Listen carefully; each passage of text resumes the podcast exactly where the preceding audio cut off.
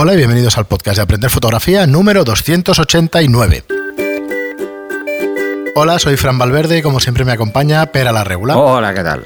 Muy buenas a todos, aquí estamos un programa más y hoy sí con el tema que os prometíamos el miércoles. Eh, tocaremos el tema de la ética en la fotografía, ¿vale? Y antes de meternos, por eso tenemos una pregunta y tenemos como siempre nuestra recomendación para que aprendáis fotografía, que es nuestra web aprenderfotografía.online barra cursos.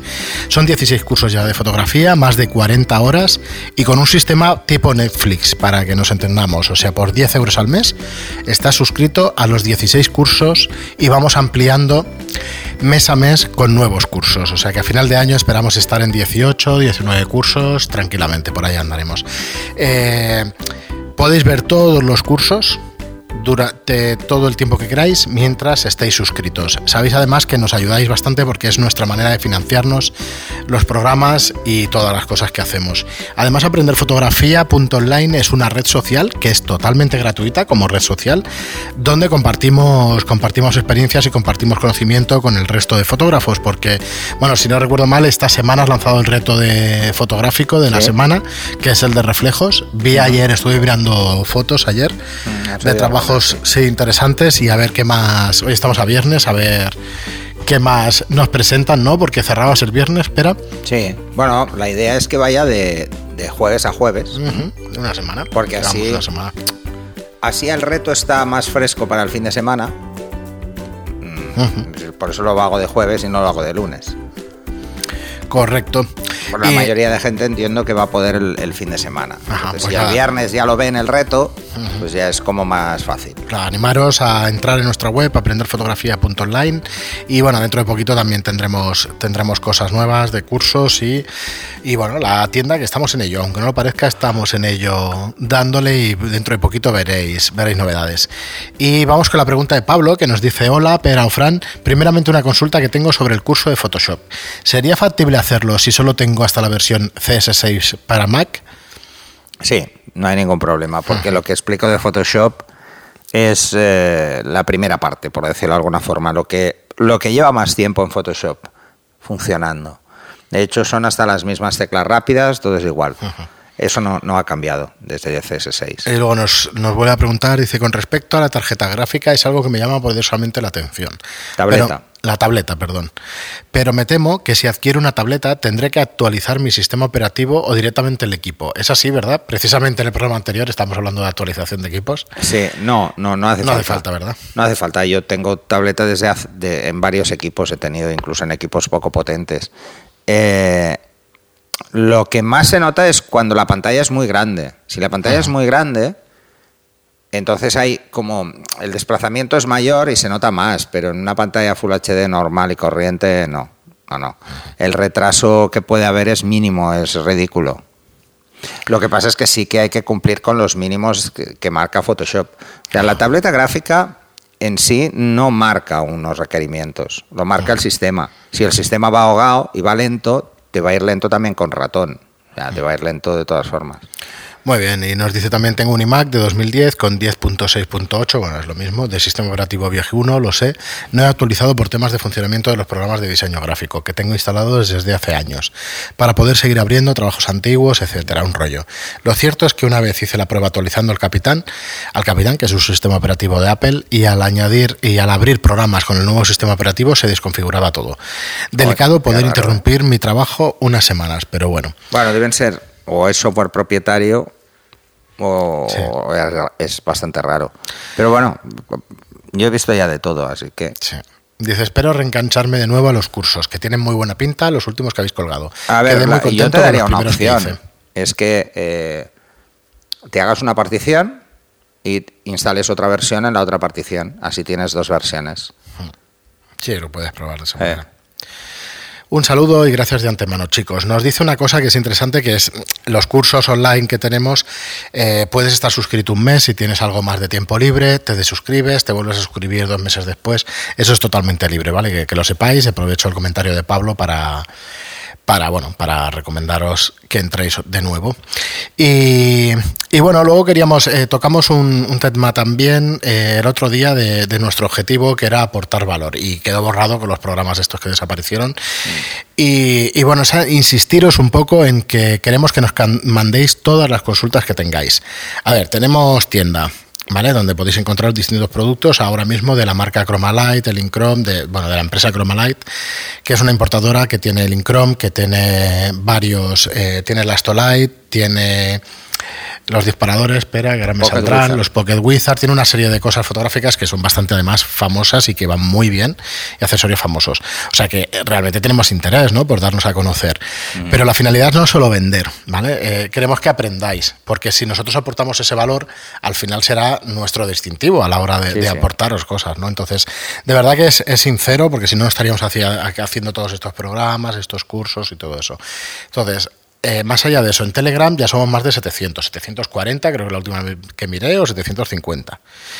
Eh, no podemos estar todo el día ahí enganchados y tal, pero está bastante más que yo, que yo pocas veces estoy, pero bueno, sí que es verdad que si queréis hacer alguna pregunta, nos, nos etiquetéis, porque así eh, nos llega directamente. Etiquetar en Telegram es poner una arroba delante del nombre y os va saliendo el nombre al que dirigéis Así seguro que si tenéis alguna pregunta dirigida no nos la perdemos. Y luego pues las preguntas en iTunes y en iBox que, que, así lo hacéis. O sea que bueno, que recalcamos eso, que sí, que, que, traemos productos, pero por encima de todo queremos que aprendáis con nosotros. Este es el verdadero objetivo que, que nos marcamos desde el primer día además. Y mm. bueno, yo creo que lo vamos cumpliendo y que, que estamos ahí.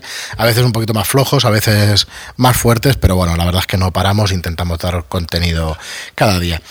Y hoy, Pera, que bueno, tocamos eso, el tema este en el otro programa, pero, pero bueno, queríamos, queríamos volverlo a tocar, que es eh, la ética en la fotografía. Y más que la ética en la fotografía, o, o, más allá de la ética, es una serie de comportamientos que estás viendo últimamente que se están produciendo. Bueno, yo creo que es cíclico. Cada vez que, que pasa algo, entonces nos damos cuenta de que algo no va mal, algo va mal.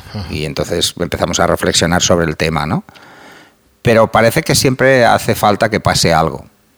Eh, hace unos meses está un caso de un fotógrafo español muy conocido que, bueno, que, estaba acusado de, de abusos por varias modelos. Bueno, pues es un poco esto, ¿no? O sea, yo lo que, lo que quería era lanzaros una pequeña reflexión al respecto. Muchas veces nos planteamos hacer unas fotos porque nos apetece mucho, pero no tenemos en cuenta las repercusiones que pueden tener no para nosotros, sino para la modelo. Mm. Entonces, modelos, pues por ejemplo, que no tienen experiencia, igual las metemos en un berenjenal eh, porque son muy jóvenes, porque, bueno, este tipo de cosas yo soy muy partidario de, intentar no hacerlo, eh, incluso aunque, aunque vengan pagando, ¿sabes? Porque no me apetece. Hay, que vigilar mucho. Eh, yo quizá es porque como tengo hijas, pues lo veo desde otra visión. Y mis hijas están en la edad que todas estas se quieren hacer fotos. Yo tengo una de 18 y una de 22. Y entonces a mí lo que me preocupa es que están apareciendo muchísimos grupos de aficionados, la mayoría, en, Facebook, con páginas de, bueno, pues estos grupos, que, vamos, utilizan a las modelos como, como una forma de subir su ego ante el resto y con muy poco gusto, la verdad. Unas fotografías de desnudo, algunas demasiada, o sea, no tienen sentido. Eh, el desnudo por el desnudo, es sin buscar ningún tipo de elegancia en la fotografía y además orgullosos, ¿sabes? Gente como muy orgullosa de, lo que hace, ¿no? Pero no por la foto, sino por tener a una chica desnuda en, un estudio, que eso es lo que no es el objetivo de este trabajo incluso de este joven. No, es que yo te diría, no tiene ningún mérito eso. No tiene ningún mérito. O sea, mujeres desnudas, para eso entras en Instagram y te pasas el día viéndolas. Sí, yo te iba a decir, no solamente es en Facebook, ¿no? También es en el resto de Instagram redes sociales, en Instagram también. Entonces, eh, bueno, a mí me preocupa sobre todo porque sí que hay un, porcentaje de chicas que les va bien y les irá bien siempre porque no les importa o porque no tienen las cosas claras. Pero tarde o temprano mm, sí que les puede afectar. Por ejemplo, a mí lo que me preocupa es que se engañe a estas niñas diciéndoles que haciendo ese tipo de foto van a tener más mercado, cuando no es verdad. Es más, más bien todo lo contrario. En el mundo de la moda es muy escrupuloso con algunas de estas cosas. Es más, eh, fotógrafos eh, que se dediquen a hacer moda eh, y que, por ejemplo, hagan fotografía erótica, mm, si lo hacen, lo hacen con seudónimo, no lo van a hacer directamente. Yo, de hecho, si hago alguna fotografía más subida de tono, no la subo. Mm, no la subo. O sea, si la subiera, no la subiría con mi nombre, no las firmo. Eh, se la doy a la modelo, pero no las firmo. ¿Por qué? Bueno, porque existe esta doble moral hasta cierto punto. Pero más allá de, la mercantilización que hay del desnudo, todo viene ¿por qué? ¿Por qué viene todo este auge? Porque al final las revistas de, para hombres, esas famosas revistas para hombres, están desapareciendo. ¿Y por qué desaparecen? Porque en Internet están las fotos gratis. Sí, sí, ¿Para qué? aplicación. ¿no? O sea, han perdido un poco el sentido. Entonces, ¿qué pasa? Que entonces se tiende a ir cada vez más lejos. Y, por ejemplo, además se quejan de las limitaciones de la censura. Yo no comulgo con la censura, ni he comulgado nunca. Pero es que en algún sitio hay que poner un límite. Sobre todo en un sitio que es abierto al público y que puede entrar un niño con facilidad un niño. Mm, no hace falta que sea un crío ¿eh? de teta, no. Cualquier persona que no tiene una visión formada.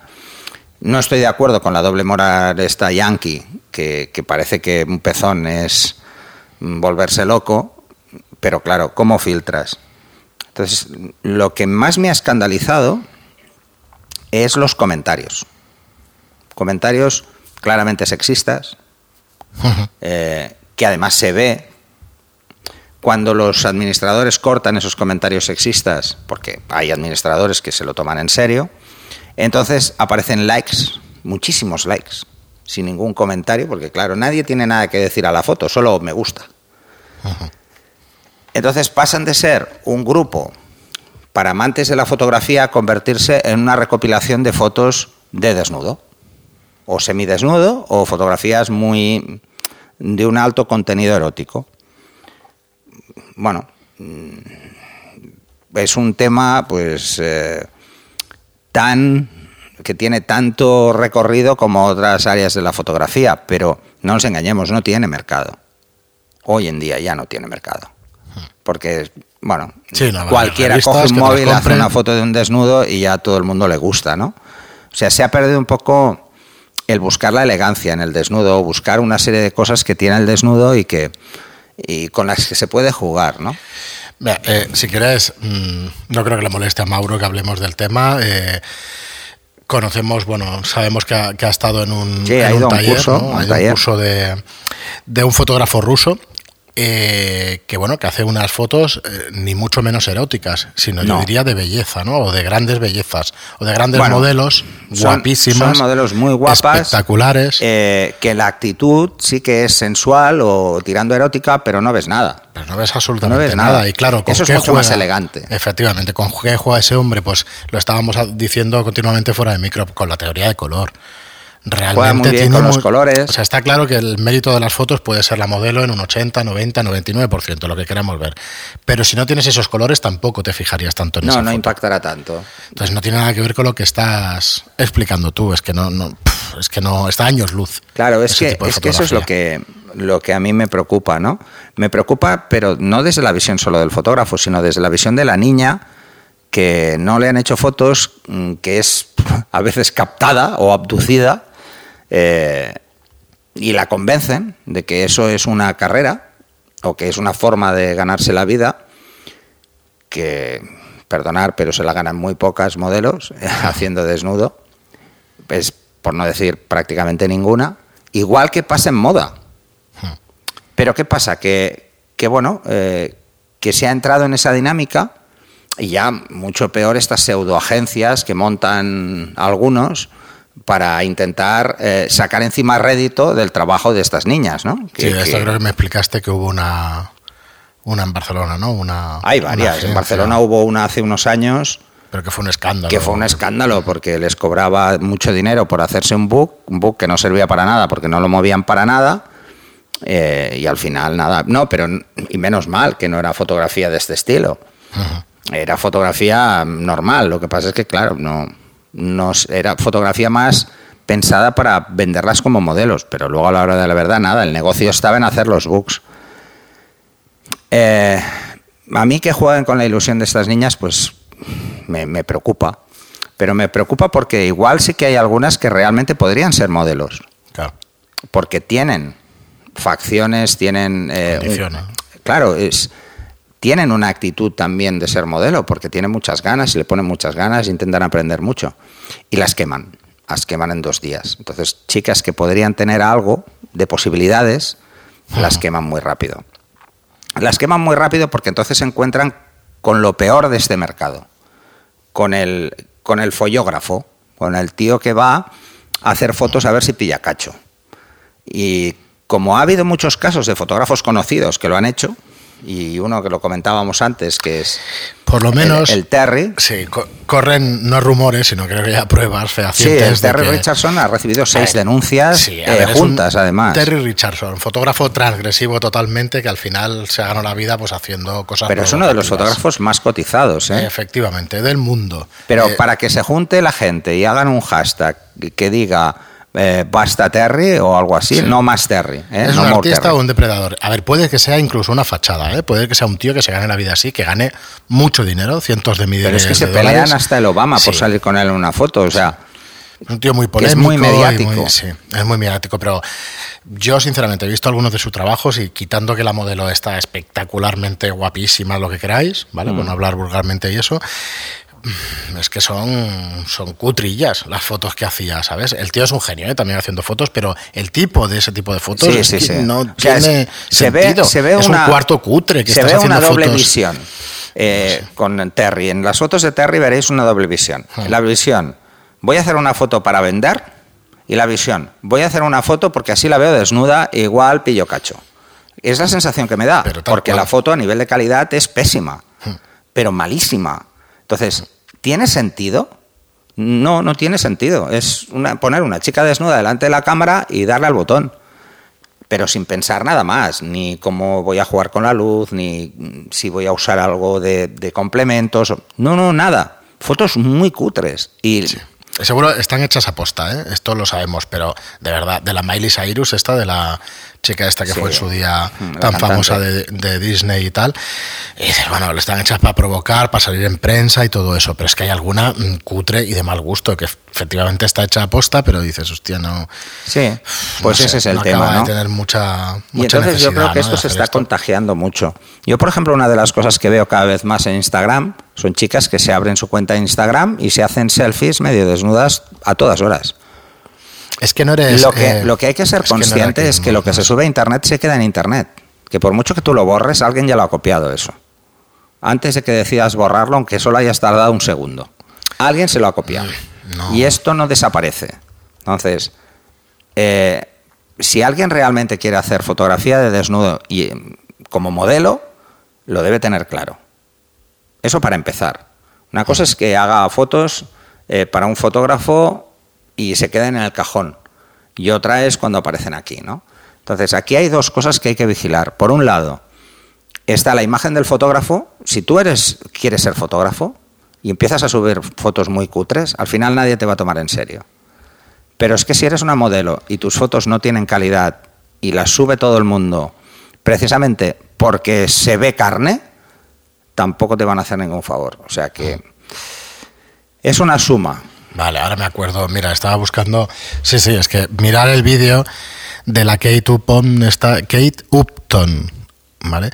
Claro, lo llama irrespetuoso. Perdón, que se me colaba aquí el, el micro. O sea, mm, irrespetuoso. Es que no es eso, es que la chica salía con, con un pecho espectacular, pues pegando botes. Pues claro, como quieres, y en bañador, pues ¿cómo quieres que salga? Pues estupendamente y tal para que los tíos para los tíos que nos gusta ver esas cosas y tal a cualquiera ¿eh? o sea, estamos, estamos siempre hablando este vídeo es para vender y que salga aquí en YouTube en la tele y en todas partes pero nada más. No, no, no, sé qué validez tiene como no una cosa una cosa es buscar la provocación eh, que puede tener hasta cierto sentido en algunas campañas y otra es mm, bueno es jugar, es ya rozar el mal gusto en ese sentido, el decir en, en utilizar a la modelo no como eh, un instrumento que ayuda a vender a las marcas, sino como la propia modelo, una, un producto. Y un producto para un consumo, pues, pues no sé si cuestionable, pero bueno. Y luego que no todos somos tan famosos como Terry Richardson y nos podemos Para hacer permitir estas hacer estas ¿no? cosas. ¿vale? Esto yo creo que, que son unos consejos que podemos dar. No sé si, parte- si parecemos muy paternalistas o muy... Pero sinceramente no, no creo Yo que estemos todos que en la vayáis misma al posición. Instagram de Terry Richardson y veréis que es una castaña. O sea, las fotos tío tiene una fama mundialmente castaña. ¿eh? pero y mundialmente entonces te das reconocido. cuenta de que cada 20 fotos castaña No, hay creo que sea una malo, ¿eh? que es genial. Yo no creo que sea malo, ¿eh? Lo que No, no, no, que- no. Pero hay no una sé. que es genial, que es una genialidad. Y entonces dices, claro, es que este tío vive de esas genialidades. Y en esas escandaliza, pero con unos límites. Si el problema está en que transgrede los límites fuera de cámara. O hace que las modelos hagan una serie de cosas a las que no están dispuestas a llegar. La frase del Terry Richardson para defenderse era, yo nunca le pido a una modelo algo que yo no hiciera. Bueno, pero es que no funciona así el mundo. Eh, eso, eso para empezar, no le pidas nada que tú no hicieras, pero primero pregúntale, ¿estás dispuesto a hacer esto? Bueno, Sí. pues este tío lo que, lo que iba es siempre al límite, que es una forma de, de obtener esa popularidad que al final ha tenido y que le ha salido al revés. Hay una campaña ahora de, de desprestigio contra él bastante heavy y que, Es que- le sí. está pasando Lo factura. vi hace unos 10 años y tal, eh, de hecho tengo libros de él y tal, pues que al final no acaba de gustarte porque el estilo quizá no comulga contigo, no quiere decir que sean malas fotos, pero claro. No, es otro y estilo. luego es lo que dices tú, al final, mira, con el tiempo resulta que te ha vuelto en contra y que tan... Claro. No O sea, sé si- toda esa provocación que existía en sus fotos, en parte era porque su carácter es ese. Sí, seguramente. Y ya está. O sea, al final todos acabamos plasmando nuestro carácter. La cabra tira al monte. Sí, porque la cabra tira al monte. está. Entonces, Bueno, pero- mm, yo creo que, que ese tipo de cosas son las que hay que vigilar. Sobre todo de cara a no traspasar los límites en un trabajo que es en equipo. Es el fotógrafo y la modelo. No, yo creo Más que el, gente, claro. el título que le estamos poniendo al programa de la ética del fotógrafo creo que se corresponde bastante con lo que queremos decir. La ética en la fotografía, igual que en cualquier sitio, pues debería, debería existir y debería Y sobre todo, promoverse. et- ya por ética pura y absoluta, no prometáis nada que no podáis cumplir. Para empezar, o sea, Sí, sí. decirle a una modelo para convencerla para hacer unas fotos con vosotros que la vais, vais a hacer que tenga más visibilidad es mentir directamente. Es mentir. Porque si para hacer visibilidad es ponerla desnuda, no vais a conseguir que haga más cosas que eso. Seguir haciendo fotos desnuda. ¿Por qué? Porque el público que la va a ver es un público que busca la foto del desnudo. No busca una foto, no busca la modelo para la campaña en esas fotos. No la va a buscar nunca porque no va a entrar ahí. Entonces, estos grupos que se están cre- creando, eh, pero no solo aquí, en todas partes, ¿eh? Lo que pasa es que este país es raro hasta para esto. O sea, que hay 20, Nah, yo creo que pues, pasa en todas partes, pues metemos 40 más. O sea, Yo creo que pasa en todas partes, no creo que sea un tema de aquí, sinceramente. yo es que veo, es que veo la misma aquí. foto en 5, en 6, en 7 grupos. O sea, la Ah, gente bueno. está en 7 grupos y sube la misma foto a los 7. ¿Por qué? Pues porque así suma likes, por decirlo de alguna forma, digo yo, no sé, no. Aquí se juntan dos cosas. Una es el despropósito de hacer cosas de un mal gusto, por un lado, y por otro lado el ego. Y esas dos cosas juntas son muy peligrosas. Porque eh, cuando se suben fotos a un grupo, se suben por ego.